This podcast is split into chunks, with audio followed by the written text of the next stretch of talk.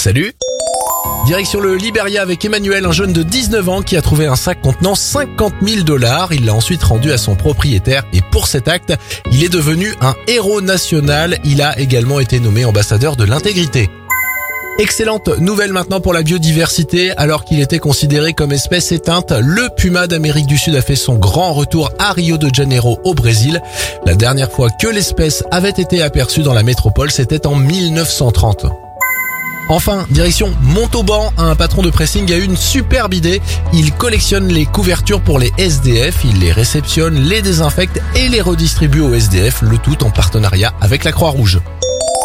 C'était votre journal des bonnes nouvelles. Vous pouvez le retrouver maintenant en replay sur notre site internet et notre application Radioscoop.